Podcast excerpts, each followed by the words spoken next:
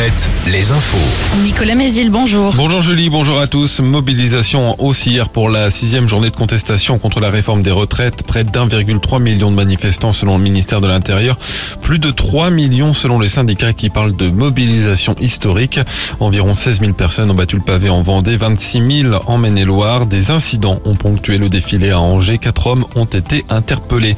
L'intersyndicale appelle à deux nouvelles journées de manifestation, samedi et le jour de la commission mixte paritaire entre députés et sénateurs, probablement le 15 mars. Elle demande également à être reçue en urgence par Emmanuel Macron. La grève continue aujourd'hui. Plusieurs secteurs étaient appelés à un mouvement reconductible, les routiers, les raffineries ou encore les éboueurs, l'éducation ainsi que la SNCF. Le trafic des trains est d'ailleurs perturbé encore ce mercredi, même s'il l'est moins qu'hier.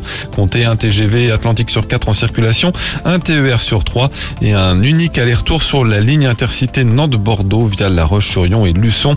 Et puis de nouveaux cortèges sont prévus aujourd'hui contre la réforme des retraites et dans le cadre de la journée internationale de lutte pour le droit des femmes et à Angers, Cholet, Saumur, Segré et La Roche-sur-Yon. Le procureur de Poitiers a confirmé hier en conférence de presse que les deux corps retrouvés en Charente-Maritime seraient selon toute vraisemblance ceux de Kevin et Leslie. Le jeune couple disparu fin novembre dans le sud de Sèvres a été tué à l'aide d'un objet contondant. Le mobile n'est pas clairement établi, mais il pourrait mêler une rivalité amoureuse et un trafic de stupéfiants. Rappelons que trois suspects, dont un arrêté en Vendée, sont en détention provisoire. Un petit séisme cette nuit dans le sud Vendée. Il s'est produit peu après 3h30 du matin d'une magnitude 3.2. Son épicentre se situé entre Gru et Saint-Michel-en-Lerme selon les premiers relevés du réseau national de surveillance sismique. Le foot, Abdel Boisama démissionne de son poste d'entraîneur d'Angesco trois mois après sa nomination.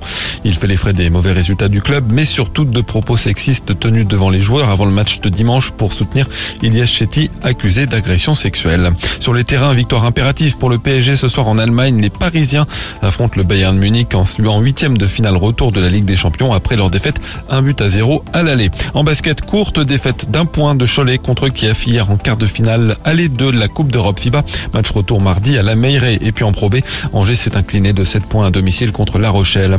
La météo, on a eu de bonnes pluies cette nuit, encore quelques averses ce matin avant le retour de pluie plus conséquente cet après-midi avec du vent et des maxi en hausse 12 à 15 degrés.